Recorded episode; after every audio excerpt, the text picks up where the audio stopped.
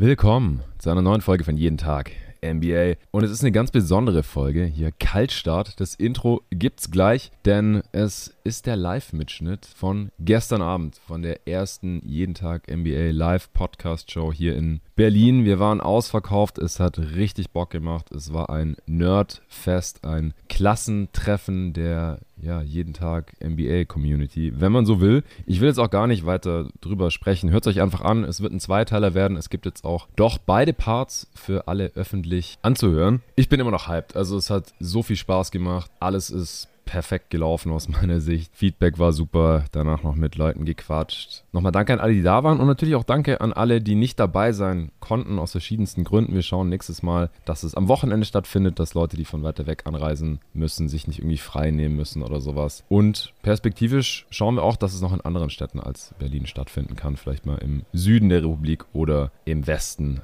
wir werden sehen. Heute dann der erste Teil, der zweite kommt dann wahrscheinlich morgen. Was heute am 3. März und morgen am 4. März auch passiert ist, es macht ein neuer Store auf von einem der Sponsoren dieses Podcasts, einer meiner absoluten Lieblingssponsoren. Deswegen gibt es da jetzt noch kurz Werbung, kurz der Hinweis. Kicks macht den bisher größten Store auf und zwar hier in Berlin am Kudamm. Heute Freitag, 3.3. macht das Ding auf. Morgen am Samstag ab 11 Uhr werde ich selbst auch dort sein. Ich weiß auch, dass noch ein paar andere Jungs aus der Community da sein werden. Äh, Lino zum Beispiel, freue ich mich schon drauf. Die ganzen Jungs noch wieder zu sehen und zu gucken, was Kickstar so aufgebaut hat. Neuer Kickstore hier in Berlin, Kudamm, Hausnummer 237. Ich bin gestern schon dran vorbeigefahren auf dem Weg zum Live-Event im RBB Tower und habe gesehen, ah, da ist das stand, glaube ich, Coming Soon dran oder sowas, ja. Und, und heute ist schon bald. Heute, 3.3., morgen, 4.3. und natürlich darüber hinaus. Das Ding ist dann erstmal offen. Könnt ihr immer hingehen, wenn ihr in Berlin seid. Da gibt es Basketball-Specials und Releases all day long am Opening Weekend. Heute Freitag, morgen Samstag und wie gesagt morgen ab 11 Uhr. Werde ich selbst auch dort sein. Es kommen noch ein paar Jungs mit, die hier jetzt ein langes Wochenende in Berlin gemacht haben, ein langes Basketball-Wochenende, die ihr auch hier aus dem Jeden Tag NBA Podcast kennt. Also vielleicht sehen wir uns morgen dort und wenn ihr es morgen nicht schafft, dann gerne jederzeit den neuen Kicks Berlin Home of Basketball Store auschecken. Und natürlich jederzeit online bestellen. Wenn ihr es nicht nach Berlin schafft oder in einen der anderen Stores von Kicks äh, vor Ort, dann jederzeit gerne meinen Rabattcode nutzen. Jeden minus Tag minus 10 für 10% auf alles, was noch nicht anderweitig reduziert ist. Vielen Dank und jetzt geht's los mit dem ersten Teil des Jeden Tag NBA Live Podcast mit Schnitz, moderiert von Torben Adelhardt. Im ersten Teil gibt es die ersten beiden Viertel bis zur Halbzeitpause. Im ersten Viertel gibt es Am Puls der Liga mit dem Papi Am Puls der Liga mit Arne Brandt. Und im zweiten Viertel gibt es ein bisschen Answering Machine mit Nico Gorni. Macht mal Lärm, Berlin, bitte!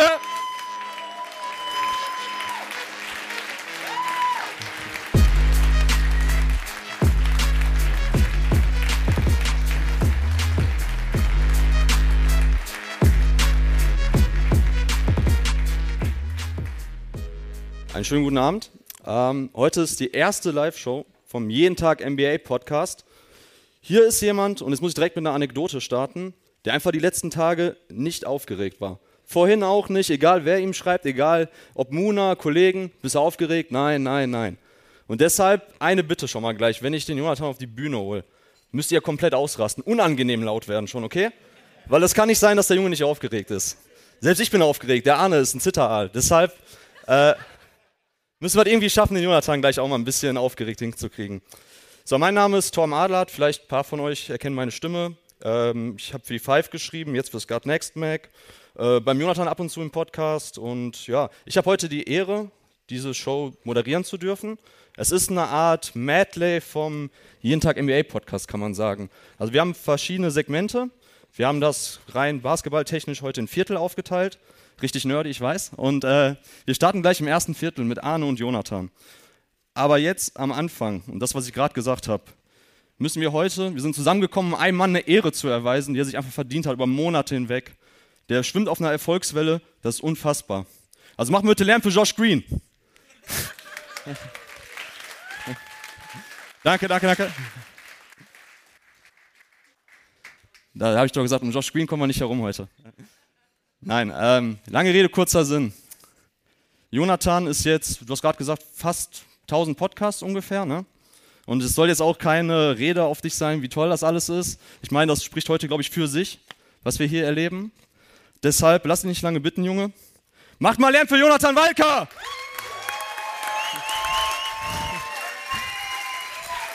Digga, Alter.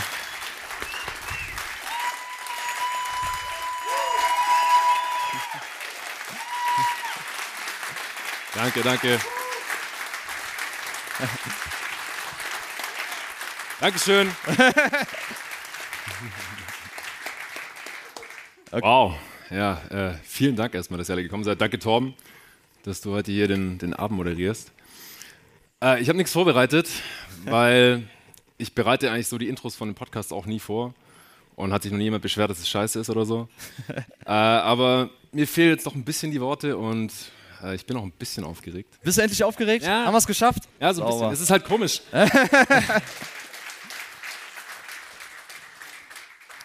es ist halt komisch. Ich habe den Jungs auch immer gesagt, so, ey, ihr braucht nicht aufgeregt sein. Bei jeder Folge, bei der ihr dabei seid, selbst wenn die echt schlecht abschneidet, was die Hörerzahlen angeht, hören da 10, 20, 50 Mal so viele zu. Und bei den besten 100 Mal so viele, wie jetzt heute Abend hier sind. Aber trotzdem, es ist halt komisch, wenn dann dann diese ganzen Augen anschauen. und ähm, man sich halt nicht hinter dem Mic verstecken kann. Jeder sieht, was man hier so, so macht. Wir können auch nicht irgendwie, wenn wir uns versprechen, klatschen und sagen, wir zählen nochmal an und schneiden es nachher raus. Das läuft halt alles nicht, aber ich, ich glaube trotzdem, es wird ein geiler Abend. Also vielen Dank, dass ihr alle gekommen seid. Es wird ein, ein kleines NBA-Nerdfest. Ihr lernt uns alle ein bisschen besser kennen. Manche Pods, die ich so höre, die manchmal so Live-Podcast-Dinger machen, ich war noch nie bei einem, aber das kriegt man dann so mit, wenn man die Podcast-Folgen anhört, die machen einfach ihr ganz normales Podcast-Programm. Aber ich habe von Anfang an gedacht, mit dem Torben zusammen, als wir da zum ersten Mal drüber gesprochen haben, wir machen das ein bisschen anders. Wir, machen, wir setzen uns jetzt hier nicht hin und ich mache anderthalb Stunden mit Arne am Puls der Liga oder zwei Stunden mit Nico Answering Machine oder ranke irgendwelche Sachen mit Luca drei Stunden durch. Wir müssen dann zwei Parts draus machen, weil es mir wieder viel zu lang geworden ist. Sondern wir machen das alles, aber ein bisschen kürzer, ein bisschen knackiger. Ja, diesmal wirklich. Nicht, dass es dann jeweils eine Stunde ist. Weil wir müssen hier später dann auch raus. Wir haben uns jetzt auch gerade überlegt, Arne, so, ja, wie viel kommen wir zu spät? Äh, sind dann aber hoch nach, nach drei Minuten. Ähm, das wird ein cooler Abend, glaube ich. Also wir lernen uns alle ein bisschen besser kennen. Ihr, ihr wisst jetzt auch mal, wie wir alle aussehen, wie Torben aussieht, wie ich aussehe. Arne, Luca, Nico, David, den Kollegen Hassan seht ihr nachher auch noch auf der Bühne. Und es sind auch noch viele andere, die ihr oft bei jeden Tag NBA in den Pots hört. Heute hier. Ihr könnt in der Halbzeitpause auch mit, mit den Jungs quatschen, mit mir ein bisschen quatschen. Und äh, danach haben wir auch noch so eine halbe Stunde Zeit ungefähr, wo wir uns ein bisschen kennenlernen können. Ja, es ist crazy. Also, ich habe Ende 2011 meinen ersten Podcast aufgenommen mit GoToGuys äh, damals. Der große Dennis Spillmann hat mich damals dazu überredet, mal einen Podcast mit ihm aufzunehmen. Ich wusste nicht mehr genau, was das ist. Und äh, ja, mittlerweile ist es relativ groß geworden. Es ist ungefähr 1000 Aufnahmen jetzt her. Nach ja, 330 Folgen Go to Guys Wild ungefähr und jetzt so ungefähr 670 Folgen jeden Tag NBA. Ich habe auch zu Ehren von GoToGuys.de, was es ja nicht mehr gibt, jetzt seit über zwei Jahren, mich jetzt erstmal in Rot gehalten hier heute Abend. Weil ohne GoToGuys.de wäre ich nicht hier, ohne Dennis Spielmann wäre ich auch nicht hier, der mich damals zum Podcasten überredet hat, irgendwann auch überredet hat, mal zu hosten. Und dann, ja, jetzt ist jeden Tag NBA noch nicht mal vier Jahre alt. Und ich bin hier irgendwie auf so einer Bühne gelandet, weil äh, ja, die äh, Kontra-Agentur so nett war, mich mal zu fragen, ob ich Bock drauf hätte. Und ich habe gedacht, ja, in Berlin könnten wir das vielleicht schaffen, so 140 Leute zusammenzukriegen. Und es hat geklappt. Letzte Woche waren wir dann ausverkauft. Äh, sonst wäre das hier ein bisschen, glaube ich, eine traurige Angelegenheit geworden, wenn hier irgendwie nur so halb voll gewesen wäre oder so. Ja, nee, ich, ich habe auf jeden Fall mega Bock. Und äh, es ist von allem, was jeden Tag NBA so ausmacht, ein bisschen was dabei. Wie gesagt, wir schauen, dass wir uns an die Zeiten halten. Torben führt durch den Abend. Und wir fangen, wie schon angekündigt, jetzt gleich an mit am Ja, erstmal noch kurz was sagen, so wegen den Spielregeln heute. Also erstmal, ich werde natürlich niemals jemandem verbieten, sich Bier zu holen, deshalb die Bar ist die ganze Zeit für euch da. Äh, versucht nur trotzdem ein bisschen leise zu sein, wenn ihr euch bewegt. Wir machen dann auch eine, ähm, ja, eine kurze Halbzeitpause. Gibt kein Baby Race, ihr verpasst hier nichts, deshalb könnt ihr dann rauchen gehen, ihr könnt auf Toilette gehen, ihr könnt machen, was ihr wollt. Ähm, nutzt die Zeit dann jetzt gleich erstmal in den ersten beiden Vierteln und auch dann im dritten und vierten Viertel, wo es auch interaktiver wird dann mit euch ähm, würde ich euch trotzdem bitten, dass ihr guckt, dass ihr Handys eher in der Hosentasche lasst und halt nicht allzu oft durch die Gegend lauft. Wie gesagt, wir machen die entsprechenden Pausen dafür. Ja. Okay. Wir müssen aber noch kurz was besprechen. Ja, was denn? Du, ich, es gibt ja heute noch eine Entscheidung zu treffen, habe ich gehört. Decision. Ja, eine Decision. Wenn man so will, eine Decision. Okay. The Decision. The Decision. Ja. Also 2010, LeBron, ihr erinnert euch vielleicht, jetzt haben wir 2023. Und äh, ich habe gehört, Torben ist Free Agent und äh, der muss sich jetzt entscheiden, wo er seine, wo er seine Talente hinbringt. Oh Mann, das ist jetzt, äh, das ist tough für mich. Ich werde im Frühsommer diesen Jahres meine Basketball-Analystentalente zu jeden Tag NBA bringen und nebenberuflich bei dir voll einsteigen.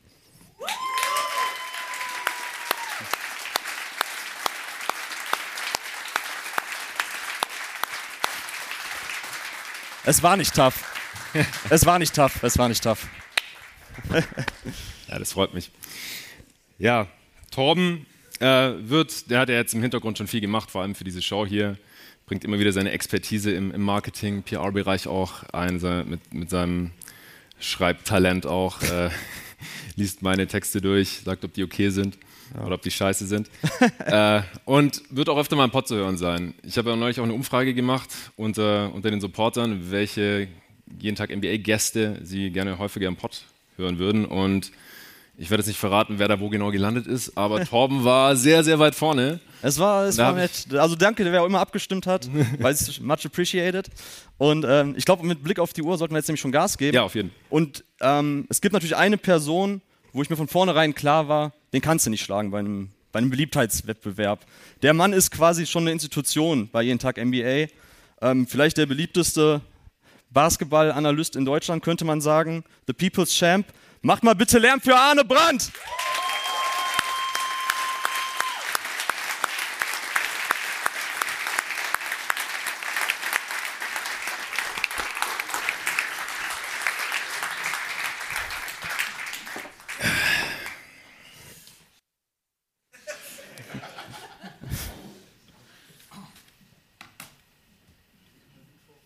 Mann, es ist ein Heimspiel, sei nicht aufgeregt, es ist ein Heimspiel. Ja. Also fast alles wie immer. Wir haben unsere Laptops hier am Start, weil wir äh, wollen natürlich nur faktenbasiert argumentieren, wie wir das bei jeden Tag im Meer so gerne machen. Arne hat auch immer seine Zettelwirtschaft am Start. Ist halt ein 80s-Kid. Ohne geht's nicht. Und äh, ja, wir machen heute unser gewohntes Am Puls der Liga-Format mit dem Gründer, mit dem, mit dem Papi am Puls der Liga, wie er mittlerweile auch genannt wird. Äh, und ich habe mega Bock. Also wir haben auch hier nicht großartig irgendwas vorbereitet. Wir haben nur gesagt, ey, lass mal nach dem KD-Trade überhaupt, nach der Trade-Deadline, was da alles so passiert ist, äh, was wir auch so ein bisschen versucht haben zu prognostizieren, als das letzte Mal im Pod war bei jeden Tag NBA vor einem guten Monat, glaube ich, mittlerweile schon. Irgendwann Ende Januar war das, glaube ich. Ähm, lass da mal noch nicht drüber reden, weil ich denke immer, wenn ich mit Arne mal telefoniere oder wenn wir ein bisschen Sprachnachrichten austauschen, ah shit, das könnte man jetzt eigentlich irgendwie auch als Podcast veröffentlichen und hätte man können, wenn man es aufgenommen hätte. Und deswegen darauf haben wir verzichtet. Wir, wir wissen noch nicht, also du weißt wahrscheinlich, weil du den Podcast hörst, aber ich habe keine Ahnung, was du jetzt von allem, was in letzter Zeit in der Liga passiert ist und wie das Playoff-Picture-Stand heute aussieht, was du davon so hältst. Und darüber äh, wollen wir jetzt ein bisschen quatschen. Aber ich muss erstmal was sagen. Wie, wie, geht's dir? Ja, hau erst mal raus. Herr Jonathan, hey Leute.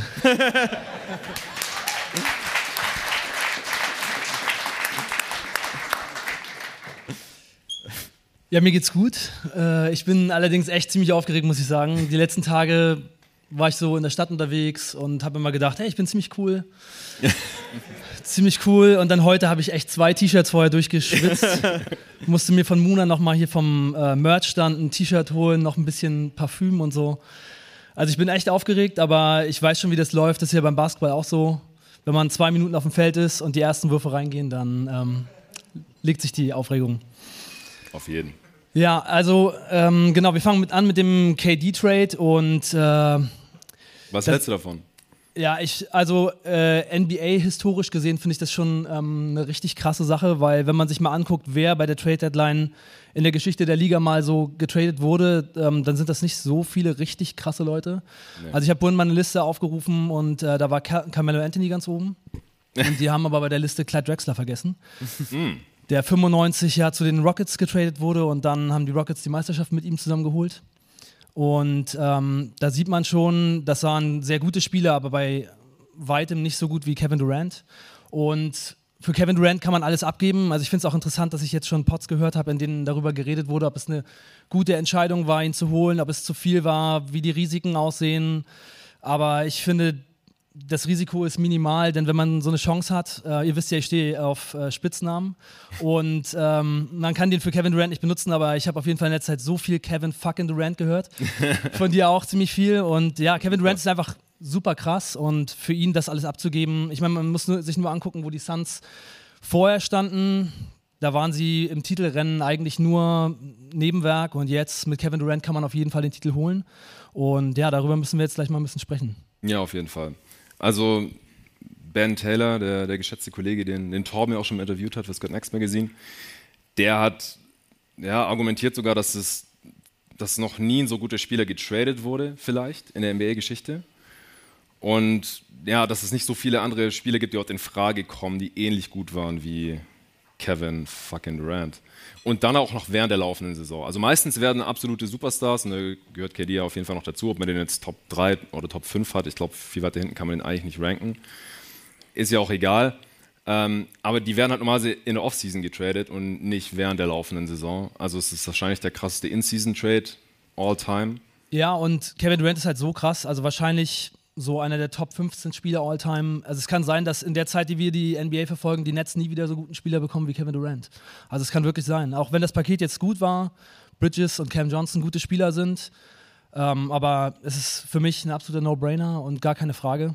Und jetzt, äh, letzte Nacht wäre das erste Spiel. Hat irgendwer das Spiel gesehen? Charlotte Hornets gegen Felix Suns?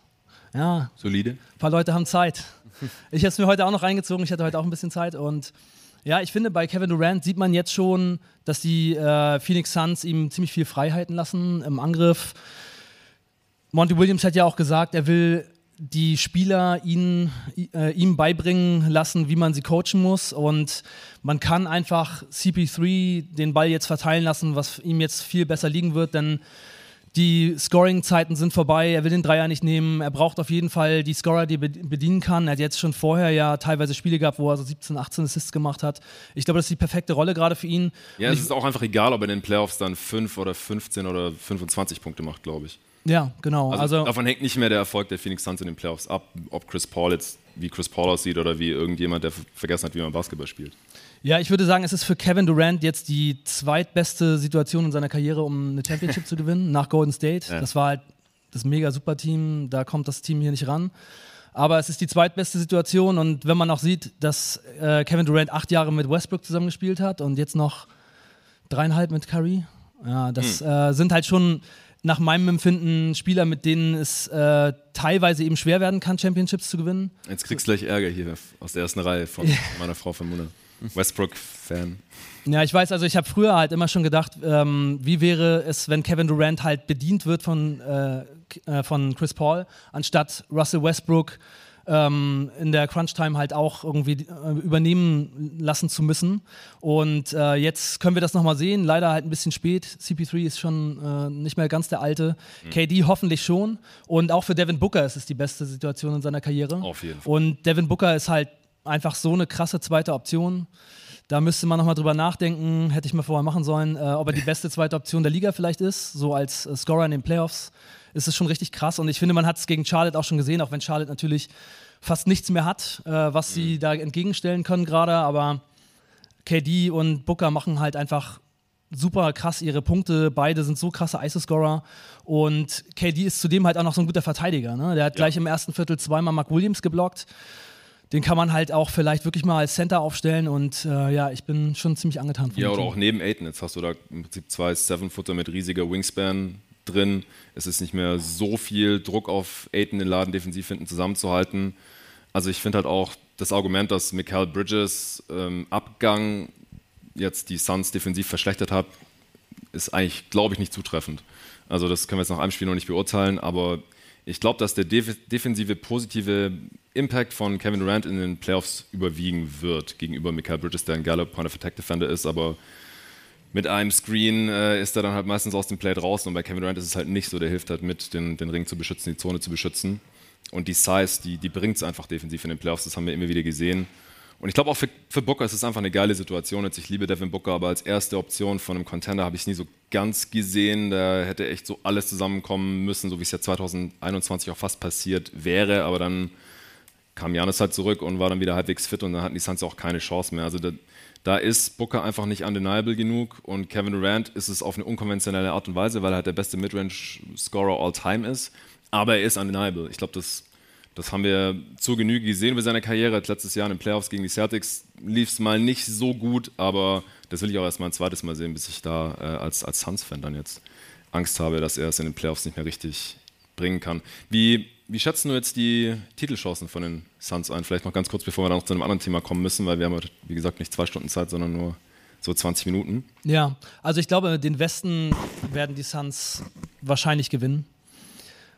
Also ja, zum Beispiel, ich hatte ja vorher in einem Pod äh, vor zwei, drei Wochen gesagt, dass die Denver Nuggets da mein Favorit im ja, Westen sind und wenn die Nuggets gegen die Suns in den Playoffs spielen, dann sehe ich ziemlich schwarz für die Nuggets. Ja.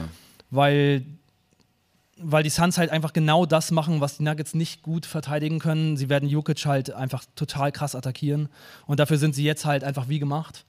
Von daher denke ich, sie werden den Westen gewinnen und ich glaube, sie haben gegen die Bucks oder Celtics oder wer auch sonst aus dem Osten kommen könnte, auch richtig gute Chancen. Also jetzt wird es halt darum gehen, sich einzuspielen, was bei den Suns, glaube ich, nicht so schwierig ist, weil sie einfach jetzt auch ganz einfache Sachen machen und Booker und Durant halt einfach fast nicht zu verteidigen sind, gerade wenn Paul sie bedient.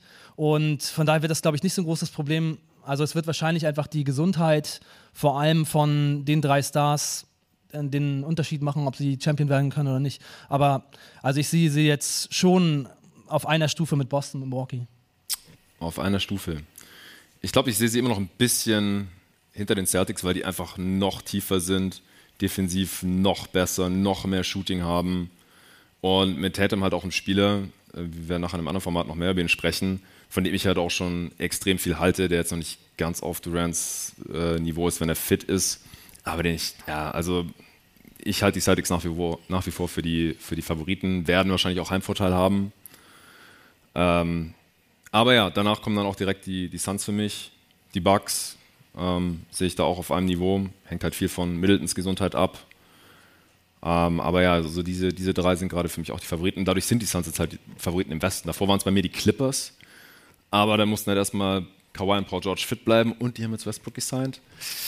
Also, sorry. Äh, und der Westen ist halt weit offen. Und ich habe auch vor der Deadline gesagt, wenn jetzt ein Team hier einen Move macht im Westen, dass sie auf absolutes Contender-Niveau hieft, dann sind sie automatisch der Favorit und die Suns ja. haben es halt gemacht. Matt Ishby hat die Suns gekauft, sofort all in, alle Picks rausgeballert oder fast alle, ein paar Swaps haben sie behalten.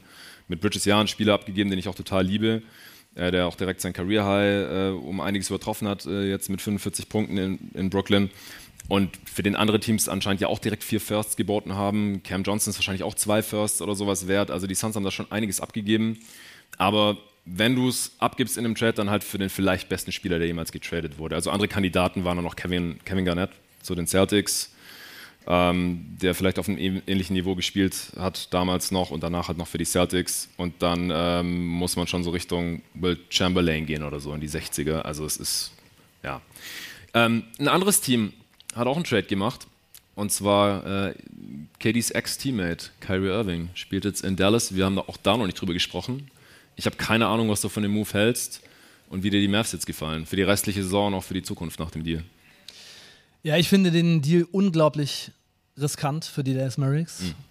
Also das zu machen, nachdem er bei den Brooklyn Nets quasi gegangen ist, weil er nicht den Vertrag angeboten hat, den er wollte, ist schon ziemlich heftig, weil es ist ja klar, was Kyrie Irving wahrscheinlich will. Er will den größten Vertrag haben, wahrscheinlich, den er kriegen kann, das meiste Geld haben.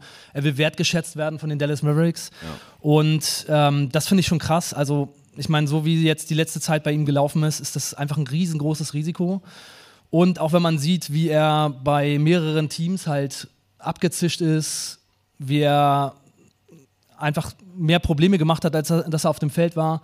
Also die Gefahr ist halt einfach sehr, sehr groß, dass es diese Saison nicht so gut läuft und dass er einfach als Free Agent nach der Saison irgendwo anders ähm, sich besser aufgehoben fühlt, eine bessere Basketballsituation vorfindet und einfach ähm, abzischt. Also es ist auf jeden Fall eine sehr große Gefahr und auch was ich bisher von den Mavs gesehen habe, gefällt mir nicht so besonders gut. Ich finde, sie wirken einfach äh, defensiv sehr schwach, sehr klein.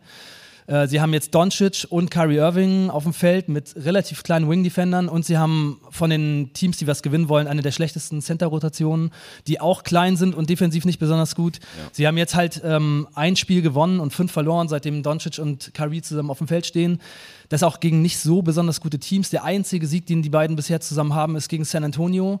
Und sie haben äh, das sechs best, die sechs beste Offense, aber 25. defensiv.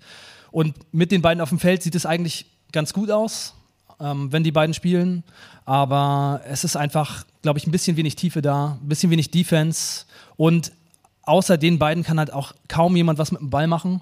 Mal attackieren, mal einen guten Pass spielen, mal was Überraschendes. Und sie können halt kaum in der Zone scoren. Und das Lakers-Spiel, wo sie mit 27 geführt haben, das war halt so das für mich beispielhafte Dallas Mavericks-Spiel. Sie treffen alles müssen aber auch alles treffen, weil der Dreier und das Scoring von Kyrie und Doncic ist halt so gerade ihre beste Waffe. Aber wenn es dann nicht so gut läuft, sind sie in vielen anderen Bereichen dann Teams, die halt äh, groß und athletisch sind und hasseln, unterlegen. Und in dem Spiel ging es dann halt einfach äh, so, dass sie das Ding noch verloren haben. Und dann, was war es, 181 Spiele vorher mit 27 Punktenführungen wurden gewonnen und das wurde dann noch verloren. Ja, genau. 138 Teams hatten 138 waren 27 Punkten oder mehr geführt in dieser Saison und die Mavs waren das erste, die so eine Führung noch hergegeben haben gegen die Lakers. Ja, es ist halt ein absolutes One-Way-Team nach diesem Trade. Es war auch klar, sie haben halt mit Dorian Finney-Smith äh, ihren besten 3D-Spieler, Wing-Defender abgegeben. Ähm, und das, dann noch der, der Pick und dann noch das Upgrade von Dinwiddie auf Kyrie. Wenn Kyrie langfristig da ist, okay, dann muss man ja auch diese Saison jetzt noch nicht unbedingt super gut sein. Man kann sich vielleicht in der Offseason noch verbessern, aber mit dem Front Office da habe ich da aktuell auch äh, ein bisschen meine Zweifel, auch nachdem ich da viel mit Jerry in letzter Zeit drüber sprechen konnte, der bei den Mavs gearbeitet hat viele Jahre und, und da Einblicke geben kann. Der ist übrigens gerade in Nepal irgendwo in Bergen unterwegs ohne Internet, der hat es leider nicht geschafft, als einer der, der wenigen.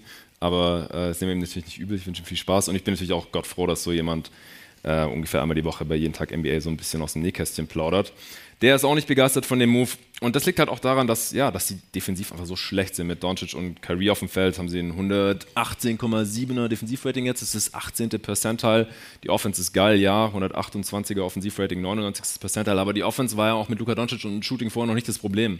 Weder in der Regular Season noch in den Playoffs eigentlich, da war es dann auch eher die Defense am Ende, die ist jetzt noch schlechter geworden und ich vertraue halt auch dem Management nicht, selbst wenn Kyrie bleibt mit einem Max-Deal, was ich an sich auch schon keinen, keinen tollen Deal dann finde, äh, einfach kein, kein guter Value dann auch für einen Spieler in seinem Alter. Er ist auch viel älter als Doncic und so. Das passt für mich alles vorne und hinten nicht so richtig zusammen. Sorry, Mavs-Fans, äh, ihr hört das jetzt schon zum dritten Mal von mir oder so.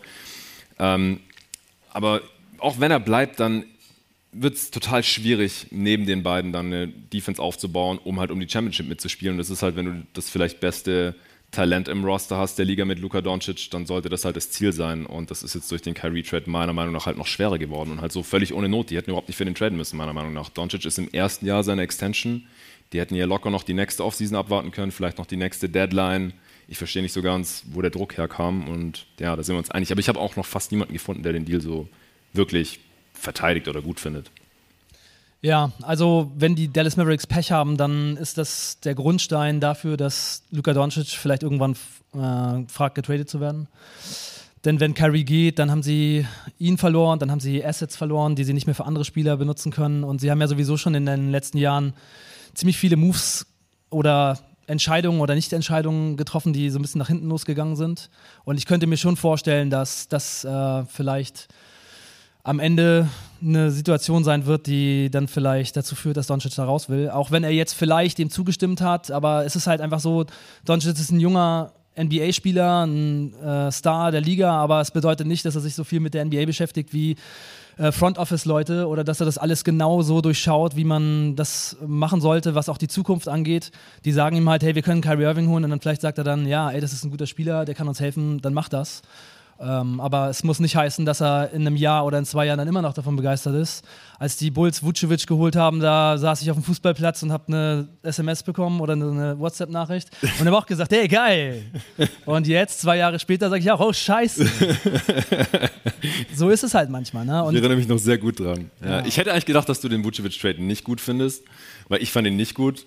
Und dann äh, haben wir irgendwie uns über WhatsApp ausgetauscht und du hast gemeint, so, nö, nö, ich finde den Deal eigentlich ganz geil. Ich dachte, oh, krass, okay, ja, mal gucken. Ähm, ja, ist, ist nicht so schön mit dem Franz Wagner-Pick und dem, der da dieses Jahr wahrscheinlich dann noch. Ziemlich lässig, wie ich die Bulls noch reingeschmuggelt habe. Ne?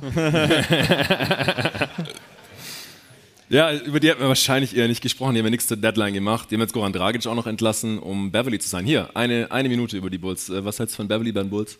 Top. Missing Piece. ja, jetzt Play-In garantiert.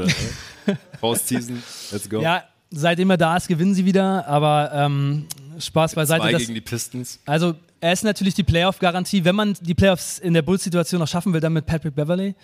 Und er ist halt ein Chicago-Kid. Ja. Äh, er ist jetzt mal wenigstens einer, der nach einem geilen Play übers Feld läuft und sagt, hey Leute, habt ihr das gesehen?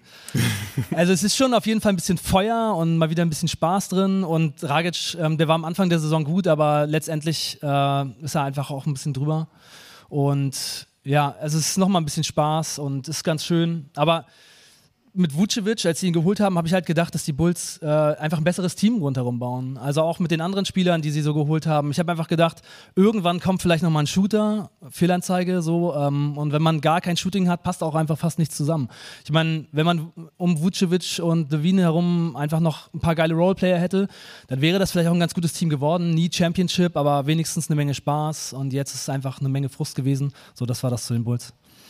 Ja, das war, glaube ich, genug zu den Bulls, war auch länger als eine Minute. Äh, wenn du nichts mehr zu den Mavs hast, dann willst du noch über irgendein anderes Team sprechen, was das zur Deadline gemacht hat oder irgendwas, was du jetzt äh, gerade hier im, im Westen im, im Playoff-Picture anders siehst als vorher? Wir haben ja zum Beispiel viel über die Lakers gesprochen, über die Jazz, was die machen sollten, was sie nicht machen sollten. Andere Teams? Ja, vielleicht kurz über die Lakers. Also ich hatte schon das Gefühl, dass die Lakers äh, sich durch den Trade deutlich verbessert haben und es echt nochmal spannend machen können und auch, dass sie vielleicht im Play-in-Turnier oder wie weit sie halt noch nach oben rutschen können, nochmal so ein bisschen Ärger machen können da habe ich mich echt schon drauf gefreut. Also ich habe seit langer Zeit nicht mehr so viel Spaß bei einem Lakers-Spiel gehabt wie bei dem, dass ich einfach gesagt habe, okay, ist ein Team, das passt, die haben ein paar Schützen, die haben ein paar Defender, die haben ein paar Hustler, die machen nicht so viele dumme Sachen oder es passt einfach nicht zusammen. Und jetzt hat sich leider LeBron verletzt, genau in dem Spiel, wo es einfach mal wieder richtig gut lief und einfach Spaß gemacht hat. Das ist sehr schade. Von daher ist es äh, natürlich ätzend, aber jetzt haben die ja letzte Nacht trotzdem gegen OKC gewonnen und äh, AD ist aber auch noch, auch noch angeschlagen. Also bei den Lakers geht es halt immer so, ne? Ein bisschen hoch und dann gleich wieder runter. Ähm, ja, also es ist schade, dass die Lakers da jetzt äh, so ein bisschen geschwächt sind, aber ein kleines bisschen Hoffnung ist da noch. Ja, also überraschend gute Deadline von Pika ja. und Co. muss man wirklich sagen. Wir haben da Schlimmeres befürchtet.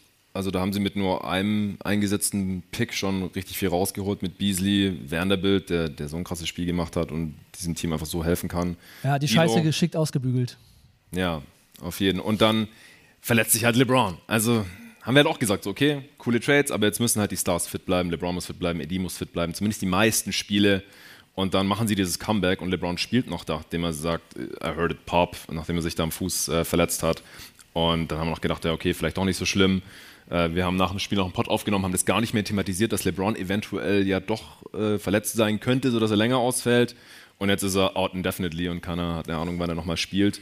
Bei AD weiß man das nie so genau. Und ohne die ist es halt ein Haufen von Rollenspielern, die sich nicht da die Tabelle nach oben arbeiten können werden. Wobei man auch sagen muss, OKC, da ist jetzt auch Kenrich Williams out for season. Äh, SGA setzt dauernd Spiele aus. Ja, ja, da lag ich falsch auf jeden Fall. Ich habe ja gedacht, die Thunder schaffen es ein bisschen weiter nach oben, aber forget about it. Äh, was ich noch zu LeBron sagen wollte, ähm, also mich hat es leider sehr erinnert an Kobes Saison, wo er nochmal so richtig viele Punkte aufgelegt hat und sich dann ähm, die Achillessehne gerissen hat. Und interessanterweise habe ich in der Saison eine Wette mit einem Kumpel gemacht, dass äh, Kobe den Punkterekord, NBA-Punkterekord äh, bricht. Da Von Kareem, also Totals.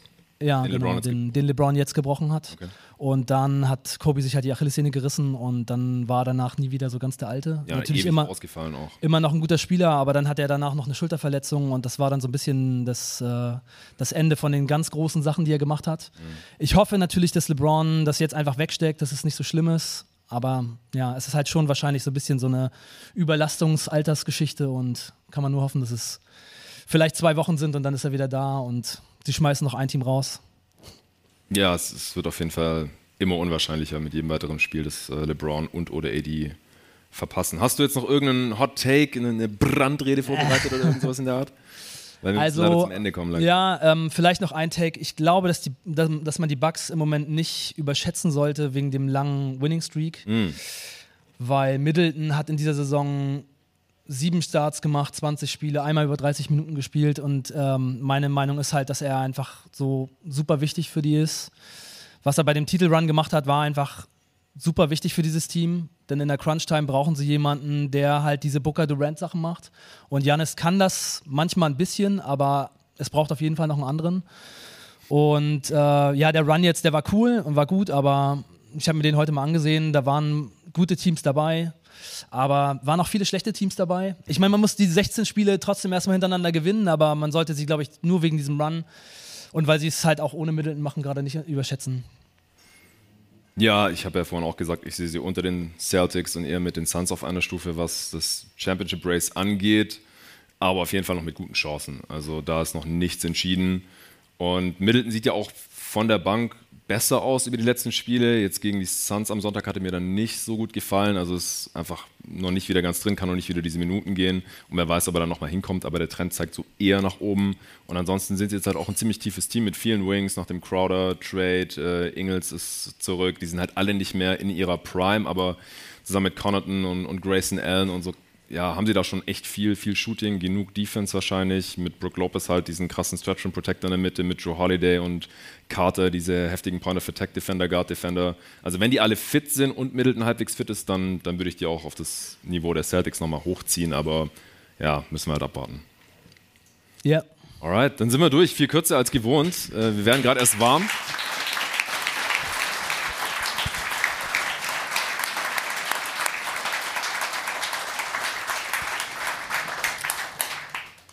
Aber wir müssen zum nächsten Segment kommen. Vielen Dank dir, Arne. Ja, danke Leute. Und die Nervosität ist verflogen, ehrlich gesagt. Ja, die ersten Würfel sind reingegangen. Kannst das Mike einfach dahin.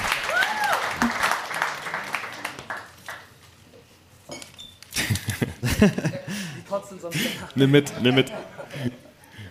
Ja, tut mir leid, Arne, dass wir dich jetzt da unterbrechen mussten. Zwei Breaking News gerade gesehen. Ähm, LeBron wird in drei Wochen re-elevated. Also ja, der ist erstmal raus und die äh, Thunder haben Jared Butler äh, gesigned. Also von daher werden die auch die Lakers noch überholen. Thunder, die sind jetzt for real mit Jared Butler. Ähm, wir kommen zum nächsten Segment. Also erstmal, ich muss nochmal ganz klar sagen, Arne, saustarker Auftritt, wie immer. Deshalb bitte noch einmal Lärm für Arne Brandt, okay?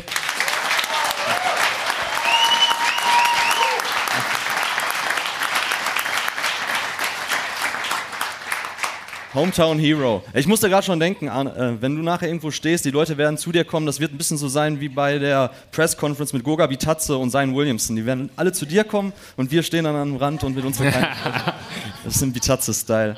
Ähm, so, jetzt das nächste Segment. Ähm, ich möchte jetzt jemanden ankündigen, einen guten Freund von mir, der ähm, bekannt ist für seine LeBron James Takes der bekannt ist für sein High-Post-Spiel, man nennt nicht umsonst den High-Post-Professor vom Niederrhein. Äh, es ist mir eine Freude, dich anzukündigen. Macht auch mal bitte Lärm für Nico Gorni.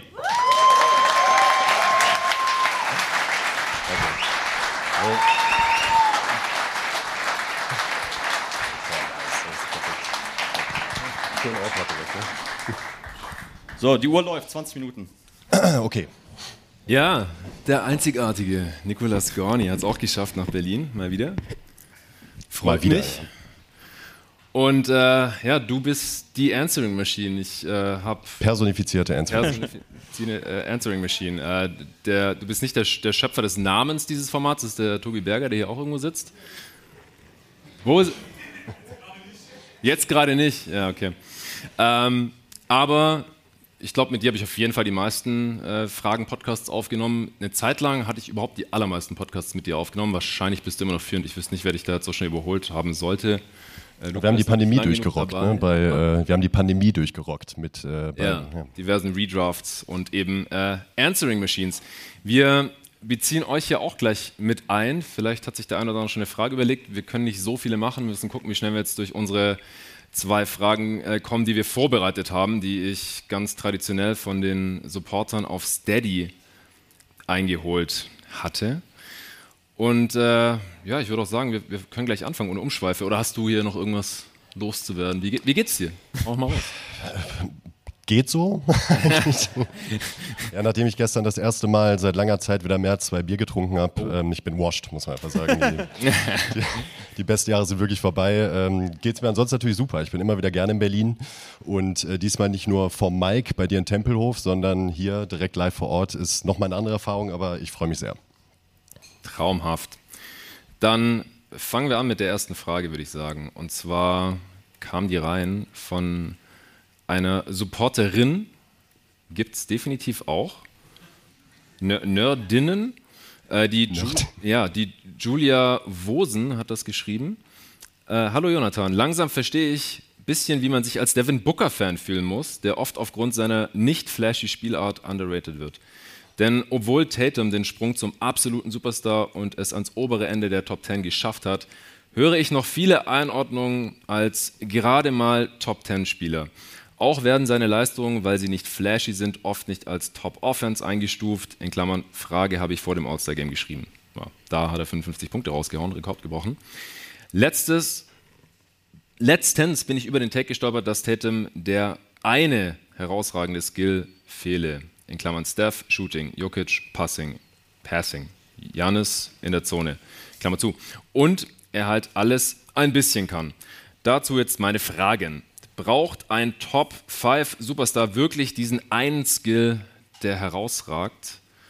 Und würdet ihr lieber ein Team um zum Beispiel einen Jokic aufbauen, der zwar eine herausragende Stärke hat, aber auch eine große Schwäche oder einen Spielertyp wie Tatum?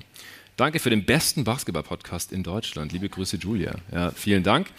Ähm, ich überlasse jetzt erstmal dir die äh, erste Frage braucht ein Top 5 Superstar wirklich diesen einen Skill, der herausragt? Äh, das ist wahrscheinlich wie so oft Definitionssache, aber ich würde sagen, nein. Denn es geht ja letzten Endes darum, gerade für die Besten der Besten, und das ist Top 5 ohne Wenn und Aber, dass man besonders gut Basketball spielen kann. Und wenn man alles besonders gut kann, muss man nichts Einzelnes herausragen können, meiner Meinung nach. Natürlich müssen dann alle Skills auf einem trotzdem stark überdurchschnittlichen Niveau sein, auf einem Spitzenniveau sogar, aber vielleicht nicht auf dem allerhöchsten Niveau in, der, in jeder einzelnen Kategorie. Also würde ich da erstmal pauschal Nein sagen, dass das nicht notwendig ist. Ja, also stimme ich auch zu.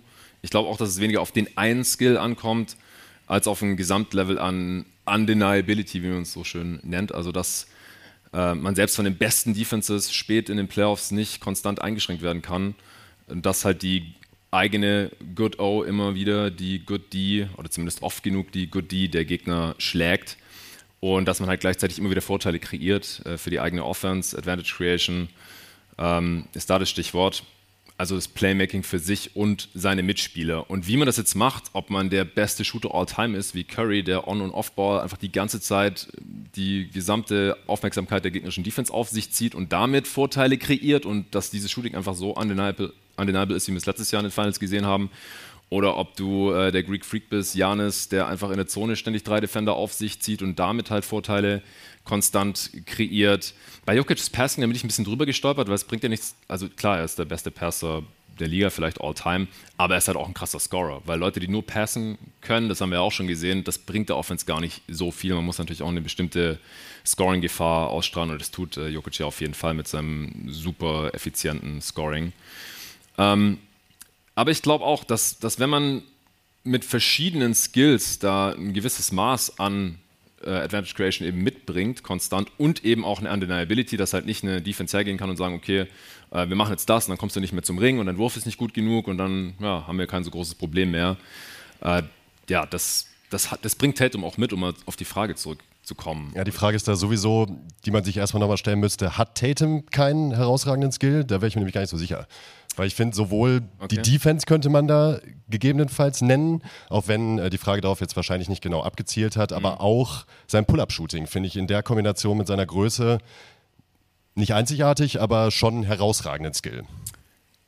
In, in, Kombination mit der Größe ja, weil an, auf Steph-Level ist er da natürlich nicht, aber ist halt auch. Er ist nicht, er ist nicht der Beste, aber zumindest ja. oben mit aber dabei. Aber er ist halt ein Kopf größer als Steph. Ja. KD ist eigentlich noch größer und aus der Midrange ist er auch der Beste. Ich habe es ja vorhin schon gesagt, wahrscheinlich auch All-Time, also ziemlich sicher mit den Quoten. Äh, aber er nimmt halt nicht so viele Dreier wie, wie Tatum. Also das ist bei Tatum halt mittlerweile schon auf einem extrem, extrem krassen Niveau. er legt halt auch nicht die Quoten auf von einem Steph, also niedriges Volumen und dann halt jetzt auch über die Regular Season ist er eher so im mittleren 30er-Bereich wieder abgerutscht, anstatt jetzt irgendwie konstant, konstant über 40 Prozent seiner Dreier zu treffen wie Steph. Ähm, also ich sehe so diesen einen Skill bei, bei Tatum tatsächlich nicht, aber ich finde, dass er halt alles auf einem Niveau bringt, das, das gut genug ist. Also da, ich, ich kann halt einen Haken dran machen. Also er ist undeniable genug, mittlerweile halt auch mit seinem Scoring am Ring, mit der Rim Pressure, kommt dahin, zieht Fouls auch äh, richtig viele mittlerweile und ist als Passer gut genug und dann halt noch das Pull-Up-Shooting, was du ja fast schon als ähm, ja, so einen singulären Skill klassifizieren würdest. Also mich musste auch keiner mehr davon überzeugen. Ähm, die meisten haben ja wahrscheinlich unsere Top 30 Pots gehört und, und auch das Update im Dezember. Ich hatte Tatum ja auch am, am höchsten von allen. Hast du mehrfach also erwähnt, ja. Ja. Äh, und das Zweite, würdest du dann lieber ein Team um zum Beispiel einen Jokic aufbauen, der halt diese herausragende Stärke hat, oder halt auch Steph, der ist ja auch defensiv auf jeden Fall Angreifer als Tatum, deutlich angreifbarer. Ähm, oder, oder Janis, der halt noch diesen Middleton-Type neben sich braucht und dann am besten noch einen Joe Holiday und noch auf ein Shooting, ähm, der aber halt auf jeden Fall diesen singulären Skill hat gegenüber Tatum. Oder sagst du, nee, brauche ich nicht, weil dann muss ich ja die ganze Zeit wie, wie irgendwie versuchen, dieses Loch zu stopfen. Also ich finde, das kann man an der Stelle irgendwie weniger auf den einzelnen Skill runterbrechen, weil gerade die, die Spieler, die du jetzt als Beispiel genannt hast, äh, Stephen Curry zum Beispiel, ja, würde ich eher nehmen als Tatum, aber nicht, weil er der beste Shooter Alltime ist, sondern ähm, weil ich einfach besser finde als Tatum. Habe ich in der Top 30 auch begründet. Dasselbe bei Janis. Das ist aber nicht, weil die beiden einen einzelnen herausragenden Skill mitbringen, weshalb ich sagen würde, deshalb nehme ich die über Tatum. Mhm. Der Punkt mit der Schwäche, den finde ich da eigentlich viel relevanter, denn die kommt ja wie die, die geneigten Hörer hier auch wissen, äh, bei Jokic vor allen Dingen zum Tragen. Und ähm, das aber auch nur aufgrund seiner Position. Da würde ich zum Beispiel ganz klar sagen, da würde ich jederzeit Tatum vorziehen, wenn ich einen äh, Titelcontender aufbauen möchte. Das liegt halt eben an der Position und eben an der Schwäche. Also die Schwäche ist eine Sache. Wenn ich gar kein Playmak äh, Playmaking mitbringe, wird es wahrscheinlich schwer in der Spitze, wird es wahrscheinlich schwer, ein Top-5-Spieler zu sein. Wenn ich schlechtes Scoring mitbringe, unmöglich Top-5-Spieler zu sein. Wenn ich gar keine Defense spiele oder schlechte Defense spiele oder im Fall von Jokic nicht so gute Defense auf einer sehr schwierigen Position, ähm, dann finde ich es wiederum schwierig. Also ich finde, es ist extrem davon abhängig, was die Stärke und was vor allem die Schwäche ist. Denn äh, ja. es gibt Schwächen, die kann man kaschieren, je nach Spielertyp, je nach Teamkontext. Äh, es gibt aber Schwächen wie in Jokic 2, die kann man deutlich schwieriger kaschieren oder braucht halt eben die optimalen Teammates wie in Anthony Davis oder Janis neben Jokic, was niemals passieren wird, aller Voraussicht nach. Und deshalb würde ich da ganz klar sagen, Tatum vor Jokic. Aber auch nur aufgrund dieser speziellen Schwäche in Kombination äh, mit der Stärke bei Jokic. Ja, also ich glaube, der Take, der kühlt langsam ab, weil Tatum halt mittlerweile auch so ein krasser Regular-Season-Spieler ist und auch in der MVP-Konversation drin ist. Genauso wie natürlich Jokic, der Back-to-Back-MVP, amtierender Back-to-Back-MVP-Gewinner ist.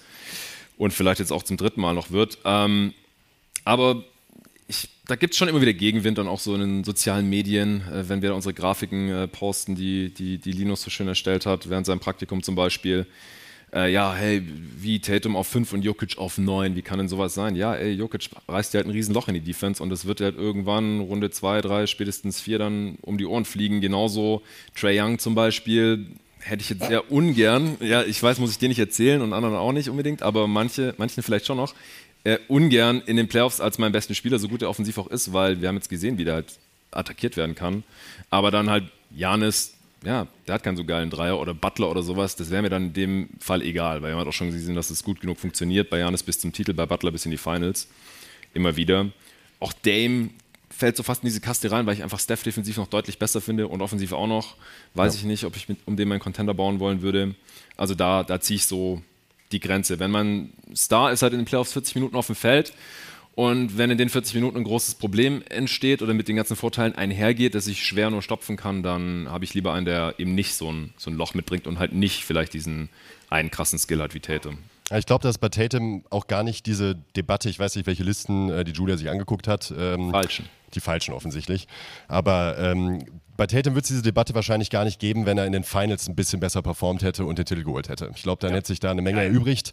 Ähm, ich, es wirkt so in der Regular Season, als hätte er daraus gelernt, auch spielerisch. Und ich würde ihm jetzt in den kommenden Playoffs auch nochmal deutlich mehr vertrauen ähm, als, als, als in den letzten, wenn er an seinen Schwächen gearbeitet hat. Recency Bias schwingt einfach immer extrem mit und ich glaube, dass sich das Bild gerade bei Tatum mit wenn sich der Playoff-Erfolg weiterhin einstellt. Man muss aber auch fairerweise sagen, er hat durchaus schon einen Playoff-Erfolg. Ne? Er hat halt äh, noch keinen Titel, aber Ja, für das Alter. alles andere ist das schon eine nette Bilanz. Ähm, wenn er einen Titel holen kann, wird das eine Menge ändern und dann wird ihn wahrscheinlich auch jede Liste, egal wo man sie ausgräbt, in der Top 15 mindestens. Ja, das war schon sehr ausführlich zu dieser Frage. Bei der anderen, da machen wir es ein bisschen kürzer und knackiger. Der Patrick Stolzmann hatte geschrieben auf Steady. Servus zusammen. Was sind eure Top 5? Wenn es zu viel ist, dann Top 3. Wir machen Top 3. Playoff-Spiele seit 2000, die man auf jeden Fall mal nachschauen muss. Gerne natürlich auch mit Begründung, Diskussion etc. mit freundlichen Grüßen aus dem Publikum. Patrick, Patrick, bist du da? Servus. Vielen Dank für die geile Frage.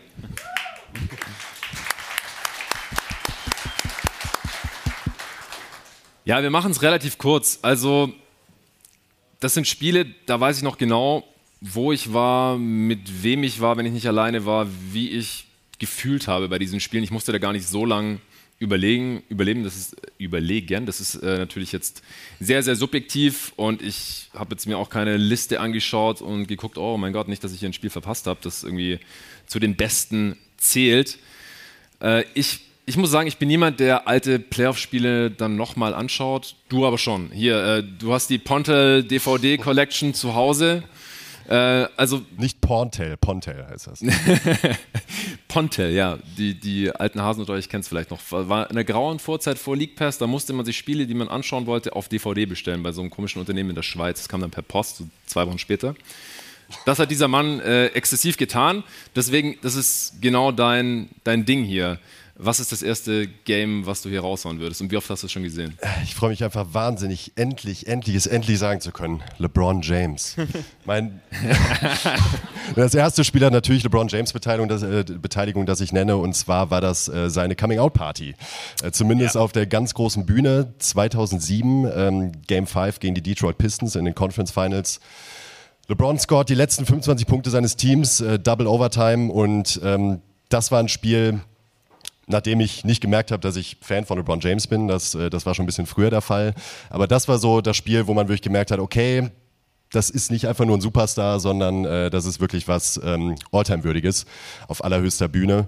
Äh, das Spiel war an sich mitreißend spannend erstmal, aber eben in Kombination mit diesem immer noch sehr jungen LeBron, der auf der ganz großen Bühne beweist, dass er es wirklich drauf hat und ein durchaus überlegenes Pistons-Team, muss man sagen, an der Stelle. Davor im Jahr in den Finals, davor Champion, ähm, dann doch mehr oder weniger an die Wand gespielt hat im Alleingang mit so ähm, illustren Mitspielern wie äh, Seidrunas Ilgegauskas und äh, Eric Snow und weiß nicht, wie man noch alles nennen möchte. Bubi Gibson. Ähm, Bubi Gibson. Ähm, Coming Out Party ist mir als erstes eingefallen bei dieser Frage. Ja, äh, Lorenzo, du hast einen Artikel darüber geschrieben. Äh, im, Im letzten God Next Mac, als jemand, der damals noch im, im Kindergarten war oder so, äh, hat sich das Spiel nochmal aus, aus der heutigen Perspektive und auch zum ersten Mal, glaube ich, angeschaut. Äh, legendäres Spiel auf jeden Fall. Hat meine Top 3 nicht geknackt, obwohl ich auch noch ganz genau weiß, äh, wie ich es angeschaut habe. Und zwar Real Life damals über Premiere Sport mit ähm, meinem sehr guten Freund Jan damals, der damals auch noch NBA-Fan war. Den habe ich irgendwann jetzt unterwegs verloren in den letzten 15 Jahren. Der war Pistons-Fan und ich war so, ja, schon langsam LeBron-Fanboy. Und ich habe einfach nur gefeiert, wie, was da abging. Aber hat nicht meine, meine Top 3 hier gecrackt. Äh, ich, ich muss auch hier, also ich hätte hier locker natürlich nur LeBron-Spiele nehmen können. Ich habe mich überwunden, ein Spiel reinzuholen mit Phoenix Suns Beteiligung, das sie tatsächlich verloren haben. Oh. Und da wird sich der Hassan jetzt freuen. Es ist äh, Western Conference Playoffs, erste Runde, Spiel 4, Phoenix Suns gegen LA Lakers. Äh, Kobe mit der absoluten Rumpftruppe, Ja. mit äh, Smush Parker, Lamar Odom und Co. Gegen die Phoenix Suns, Steve Nash, äh, gerade Back-to-Back MVP 2006. Äh, ohne Amari Stoudemire, der mit äh, seiner Knieverletzung draußen war. Und das war einfach ein, das, ja, zu, zu dem Zeitpunkt das spannendste Spiel, das ich live gesehen habe. Das war noch so eine Zeit, ich war noch nicht ganz 18, bin noch zur Schule gegangen und habe dann morgens mir immer die Suns-Spiele reingezogen, bin früher aufgestanden vor der Schule. Und das ging in Overtime, weil Kobe halt diesen Wurf getroffen hat. Und dann habe ich gedacht, okay, ich muss jetzt los, sonst komme ich zu spät oder ich gucke jetzt diese Overtime an. Und was habe ich gemacht? Natürlich die Overtime angeschaut. Und dann haben die Suns verloren mit einem Punkt. Und ich bin zu spät in die Schule gekommen und die Suns haben verloren und mein Tag war gelaufen und die nächsten paar auch noch. Und ich äh, kann mich da noch so gut dran erinnern, das hat echt wehgetan. Aber es war einfach, ein, also aus neutraler Sicht betrachtet, war das einfach ein geiles Spiel. Kobe mit so ja, ikonischen Klatschwürfen. Äh, aber auch Marion hat 2010 aufgelegt, glaube ich. Nash auch sowas, 2011 oder so. Und war ja, Dan Tony mit der kurzen Achter-Playoff-Rotation, alle Starter irgendwie mit 45 Minuten mindestens. Und das ist auf jeden Fall ein Spiel, wenn man das noch nicht gesehen hat, das würde ich jedem empfehlen. Sehr gutes Spiel. Ich nehme als nächstes äh, 2006 Western Conference Semifinals äh, San Antonio Spurs gegen Dallas Mavericks. Oh. Nicht Game 7, sondern Game 6. Ähm, ah. und, das, und das, obwohl es meine Spurs äh, verloren haben. Denn äh, dieses Spiel hat für mich ähm, nicht nur was Spannung betrifft, alles mitgebracht. Das waren wahrscheinlich in der Saison auch die zwei besten Teams der Liga, ähm, auch wenn dann keins der beiden Teams letzten Endes Champion geworden ist in dem Jahr. Aber äh, dieses Spiel hatte wirklich alles, absoluter Nailbiter. Ähm, vor allen Dingen aber finde ich es so toll, weil ähm, dieses Spiel Manu Ginobili, einer meiner absoluten Lieblingsspieler, eigentlich verkörpert wie kein anderes Spiel. Denn in diesem Spiel äh, trifft er einen wahnsinnigen Klatschdreier zur Drei-Punkte-Führung, wenige Sekunden äh, vor Schluss der ähm, regulären Spielzeit, nur um dann wirklich ein absolut katastrophales Foul zu begehen, dem Dirk Nowitzki zum Korb zieht. Er hätte ihm freien Layup geben können, wären immer noch einen vorne gewesen, Ballbesitz und so weiter. Nein, er muss natürlich faulen. Dirk macht das in One, Overtime, Spurs verlieren. Mm tolles Spiel, aber trotzdem gucke ich mir immer wieder gerne an. Das habe ich tatsächlich auch das erste Mal im Real Life gesehen, ungefähr zwei Wochen nachdem äh, die Serie kam, denn ich habe mir die ganze Serie bei Ponte bestellt und nachher reingezogen. ähm, und das Spiel habe ich jetzt einige Male gesehen, gucke ich auch immer wieder gerne, auch wenn die Spurs verlieren, äh, kann ich nur jedem empfehlen. Ja. Ich gehe rüber in den Osten und äh, jetzt muss hier mal ein LeBron-Game von mir rausgehauen werden. 2012 Eastern Conference Finals, Spiel 6, Miami Heat in Boston im, im Garden. LeBron am Scheideweg. Ja, Im Jahr davor, Finals verloren, blamabel, immer noch kein Titel. Ja, hier Golden Boy, Wunderkind, Chosen One, äh, geht in die, was ist denn das zu dem Zeitpunkt schon, äh, achte Saison. Und steht immer noch ohne Titel da, hat schon nach Miami gewechselt, trotzdem nicht gewonnen, mit Wade und Bosch. Und ja, stehen mit dem Rücken zur Wand in Boston gegen, gegen die alten Celtics mit, mit Pierce und Ray Allen und KG und, und Rondo und haut das beste Game seiner Karriere raus. Ich habe es live geschaut mit Hassan hier in Berlin. Damals habe ich noch nicht hier gewohnt. Und unserem Kollegen von GoToGuys damals, Malte Arndt, der Celtics-Fan war. Und ich habe einfach nur noch gefeiert. LeBron kam da raus und man hat einfach sofort gesehen, es gibt ja auch dieses berühmte GIF, wie er so, so, Tunnelblick, so ja. guckt und einfach so diesen, diesen Death Stare hat. Und der kam einfach raus und hat dieses Spiel absolut dominiert. 45 Punkte, 15 Rebounds. Die Celtics hatten zu keinem Moment in diesem Spiel irgendeine Chance zu gewinnen. Und dann Spiel 7 erzwungen, das natürlich auch noch gewonnen, in die Finals eingezogen und den ersten Titel abgeräumt.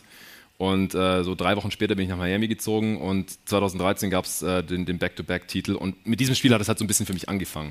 Also der LeBron, wie, wie wir ihn danach eigentlich kannten. Wenn er dieses Spiel verloren hätte, wäre die Karriere vielleicht ganz anders verlaufen. Und also wer das Spiel nicht gesehen hat, auf jeden Fall anschauen. Es war ein absolutes Fest. Ja, vor allem, vor allem der Kontext ist da so super wichtig, finde ich, den du äh, gerade angerissen hast. Dann würde man das Spiel jetzt rein isoliert betrachten und wüsste halt nicht, was da alles auf dem Spiel steht, wenn man zurückdenkt, Decision 2010, ihr habt es äh, vorhin zum Eingang gemacht, äh, 2011 Finals verloren mit einer wirklich schlechten Leistung gegen die Mavs in den Finals, um dann im nächsten Jahr wirklich wieder mit dem Rücken zur Wand zu stehen. Es war echt eng und dann haut er dieses Spiel raus, ist aber rein basketballerisch wahrscheinlich von ihm schon ein Top-3-Spiel, aber ähm, weit nicht knapp. Ne? Also jetzt zumindest, was, was Spannung angeht, äh, nee. ich, ich habe auch drüber nachgedacht, das zu nennen, aber ähm, in diesem Kontext, äh, ja, absolut geil einfach nur. Dann äh, beende ich die Runde leider nochmal mit LeBron-Beteiligung. Es tut mir wirklich leid, das war auch keine Absicht. ich habe echt lange nachgedacht. Ich habe viele, viele Spiele gefunden, aber jetzt ähm, nehme ich mal ein Final-Spiel und zwar äh, 2013 Game 6 gegen die San Antonio Spurs. Wunder. Mhm. Aber auch hier die Spurs leider am verlierenden, äh, auf der verlierenden Seite. Ähm, das Spiel bleibt mir aber tatsächlich gar nicht mal so sehr wegen LeBron in Erinnerung, auch wenn er da in den letzten ähm, acht, neun Minuten auf beiden Seiten des Feldes wirklich eine absolute Monster-Performance abgezogen hat, sondern vor allen Dingen wegen dem Ray Allen-Dreier, äh, der dann in die Overtime geführt hat. Tim Duncan steht nicht auf dem Feld. Bis heute weiß keiner, warum das der Fall ist. Der hätte den Rebound holen können. Chris Bosch kriegt den Rebound nicht. Der Rebound äh, kriegt den Rebound, der Rebound geht raus zu Ray Allen. Ray Allen im Wurf, den angeblich so schon tausendmal geübt hat, äh, hört man ja. Ich weiß es nicht. Ist wahrscheinlich einer der krassesten, wenn nicht sogar der krasseste Clutch-Shot ähm, der Liga-Geschichte in den Playoffs. Also locker Top 10 mindestens und ähm, wird sich auch immer bei mir im Gedächtnis ein, einbrennen. Das Spiel habe ich tatsächlich auch nicht live gesehen, sondern zwei Stunden später ungefähr, so am frühen Morgen dann um, um sieben. Ich habe nämlich tatsächlich einfach verpennt. Ich habe den Wecker nicht gehört äh, zum Aufstehen. Habe dann, dann am nächsten Morgen geguckt und weißt du, wie ich da vom Fernseher stand. Und ich habe an Ray Allen gedacht. Ich habe nicht gedacht, dass er so einen Wurf trifft, aber ich dachte, irgendeiner muss jetzt einen Dreier nehmen, das muss Ray Allen sein. Und äh, ja, dann haut er dieses Ding raus. Ja, ich, ich habe damals noch in, in, Miami gelebt. Ich stand in meiner WG. Wir hatten so einen riesigen Fernseher, aber auf dem Boden, weil wir kein Geld für Möbel hatten. Und mit meinen zwei Mitbewohnern, die eigentlich gar keine Basketball- oder NBA-Fans waren, aber die haben halt dieses Spiel mit mir geguckt. Ah ja, Miami ist in den Finals, bla, ist irgendwie wichtig. Und zu diesem Zeitpunkt stand ich halt und habe auf diesen Fernseher runtergestarrt. Und als dieser Wurf reingegangen ist von Ray Allen, ich war nur noch am Feiern. Also das, das war richtig geil. Ähm, mein Platz 1 ist aber kein Miami LeBron-Spiel, sondern eins von diesem hier, als er dieses Jersey getragen hat. Ja, man kennt es wahrscheinlich, diese hässlichen Ärmel da, was weiß ich, was sich Adidas dabei gedacht hat. Irgendwie, dass Fußballtrikots vielleicht ganz cool sind. Aber für mich ist es ein legendäres Jersey. Ich muss es natürlich trotzdem haben, weil das ist der vielleicht unwahrscheinlichste Titel, der je gewonnen wurde, zumindest seit ich den NBA verfolge. Ja, die, die Cavs waren 1-3 hinten gegen die übermächtigen Warriors, 73 Siege Warriors um Curry, Clay und Draymond Green und Iguodala. Und ich weiß auch noch genau, wo ich das geschaut habe, nämlich mit äh, meiner damaligen Freundin, jetzigen Frau, an der Côte d'Azur. Wir waren campen auf dem Campingplatz und Damals war das auf jeden Fall noch schlechter, die WLAN-Abdeckung. Da gab es gar nicht auf allen Campingplätzen WLAN. Aber auf diesem gab es aber nur an, neben dem Empfangshäuschen. Da war so eine Bank und nur da gab es WLAN. Da habe ich mich nachts hingesetzt, musste das natürlich live sehen. Und meine Frau hat sich neben mich gesetzt und hat gemeint, sie guckt mit. Und ich dachte, das ist ja cool. Nach einer halben Stunde oder so hat sie geschlafen und hing mir hier so auf der Schulter. Und ich durfte mich nicht zu krass freuen, weil dann wäre sie ja aufgewacht. Und LeBron haut einfach dieses krasse Spiel raus. Kyrie Irving natürlich auch nicht zu verachten mit seinem, mit seinem Klatsch-Dreier da. LeBron dann noch mit dem Chase-Down-Block. Und am Ende sind die Cavs auf einmal Champ und ich habe da morgens um sechs oder was es war, äh, im Halbdunkel auf dem, auf dem Campingplatz ganz alleine gefeiert. Ich hatte sogar ein LeBron-Jersey dabei, habe es am nächsten Tag zum Strand angezogen. Und das ist, also das ist einfach ein ultra legendäres Spiel. Also ich denke, das hat wahrscheinlich eh schon jeder gesehen, aber das wäre auf jeden Fall meine Number One-Empfehlung für jedes Spiel, das man gesehen haben muss. Ich bin sehr froh, dass wir die ganze erste Frage ohne eine Erwähnung von LeBron geschafft haben. Deshalb äh, zweiter Teil, aber okay. Haben wir es noch geschafft. Ich weiß nicht, haben wir noch eine Frage, haben wir noch Zeit für eine Publikumsfrage, Torben? Wir haben noch Zeit für eine Publikumsfrage und ich muss sagen, welch Wunder, der Mann, der mir nach jedem Training und jedem Spiel 15 Minuten Sprachnachrichten schickt, überzieht hier mit seinen Antworten. Deshalb äh, leider jetzt nur noch Zeit für ein, zwei Fragen. Deshalb einmal in die Runde. Gibt es irgendein Thema, irgendeine Frage, die ihr euch unter den Nägeln brennt. Ich sag mal, Nico hat ja auch in den letzten Jahren immer mal wieder Takes gehabt, die vielleicht diskussionswürdig sind oder Jonathan. Das ist jetzt mal die Chance, weil jetzt müssen die Jungs auch Rapid Reaction mäßig sofort liefern und können nicht noch erstmal Clean the Glass aufmachen oder ähnliches. Von daher mal kurz in die Alles Runde gefragt. Gibt es hier jemand, der noch eine kurze Answering Machine Frage einwerfen will? Wo? Wirklich niemand? Nico, raus. Niemand traut sich. Hier, da, rechts. Da, da, da, da, gib mal das Mic.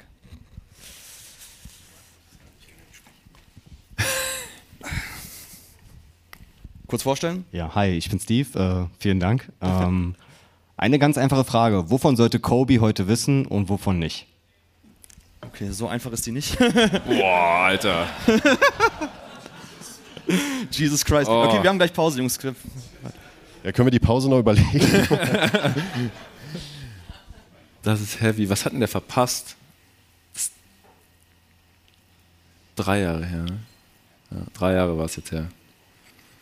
Was ist seither passiert?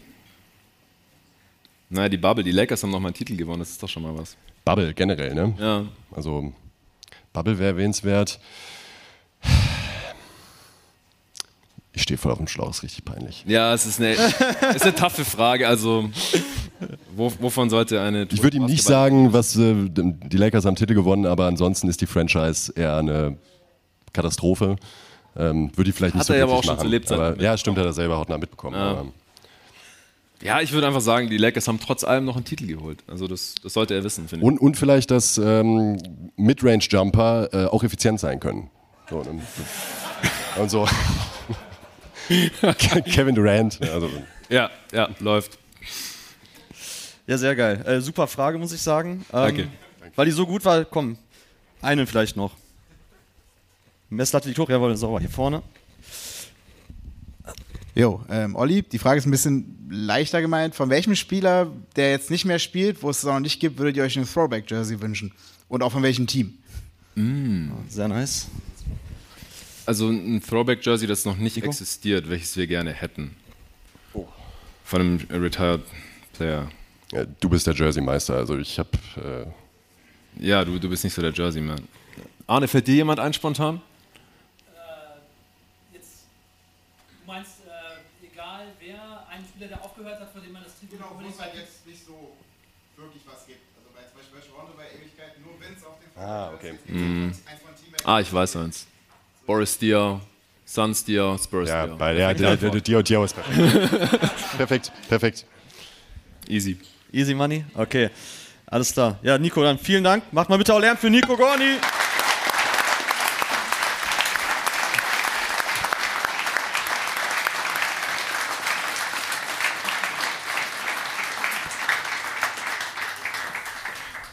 So, Freunde, ähm, wir legen jetzt eine 10-minütige Pause ein. Ähm, je schneller ihr wieder zurück seid, desto schneller können wir weitermachen, können noch mehr Content rausballern. Aber wie gesagt, jeder soll jetzt die Chance haben, zumindest nochmal auf Toilette zu gehen, kurze Rauchpause, wie auch immer. Und dann sehen wir uns gleich. Vielleicht noch wieder. Merch kaufen. Ja, sorry, was? genau, das ist Alles schon weg? schon alles weg. Ja, ja, ja. Alles klar, danke, bis gleich.